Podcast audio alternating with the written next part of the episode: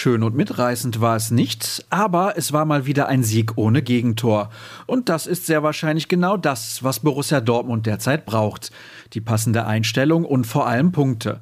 Wie es in Mainz dazu kam, das hört ihr in den kommenden Minuten in der neuen Folge eures schwarz-gelben Infoformats BVB Kompakt. Am Mikrofon sitzt Sascha Staat. Schön, dass ihr eingeschaltet habt. Dann doch ohne Mats Hummels im Kader, aber mit der exakt gleichen Aufstellung wie gegen Arminia Bielefeld ging Marco Rose in die Begegnung. Da verwunderte es nicht, dass man sich an den Sonntag erinnert fühlte. Kaum Torszenen, wenige Lücken, die Partie plätscherte ein wenig vor sich hin. Die logische Konsequenz war, dass vor dem Seitenwechsel keine Treffer fielen und zunächst auch nach der Pause auf dem Platz kein Feuerwerk entfacht wurde. Selbst die Einwechslung von Erling Haaland änderte daran nichts. Dem Norweger fehlt nach seiner Verletzung sowohl die Bindung zu seinen Mitspielern als auch der Rhythmus. Dass es doch noch zu drei Punkten reichte, lag an Axel Witzel. In der 87. Minute hatte sich der Belgier bei einem Freistoß von Giovanni Reina davongeschlichen.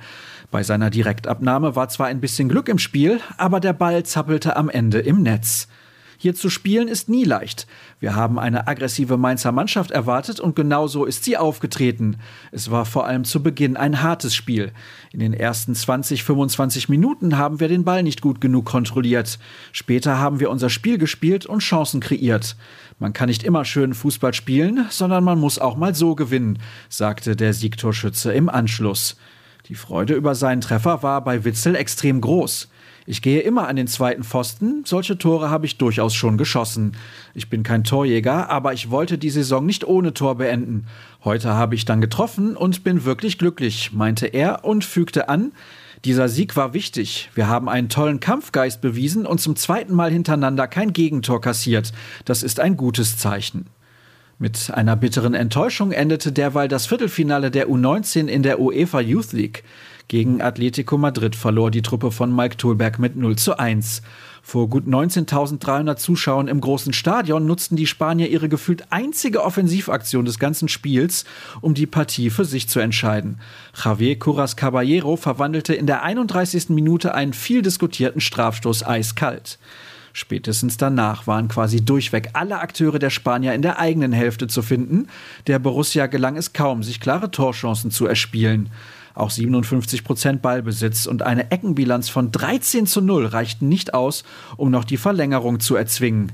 Der so hochgelobte Jamie Bino Gittens blieb ebenso blass wie die meisten seiner Kollegen in der Offensive. Wie die 90 Minuten genau verliefen, das lest ihr auf unserer Internetseite. Die Adresse solltet ihr mittlerweile kennen, ruhrnachrichten.de. Dort könnt ihr euch auch über unser Plus-Abo schlau machen. Definitiv folgen solltet ihr uns bei Twitter und Instagram. Das Handle lautet rnbvb. Und wenn ihr möchtet, dann folgt doch auch mir unter Start. Und damit sind wir durch für heute. Kommt gut durch den Tag und vielleicht sehen oder hören wir uns später im Podcast, den ich am Vormittag mit Kevin Pinnow aufzeichne. Ansonsten bis morgen. Tschüss zusammen.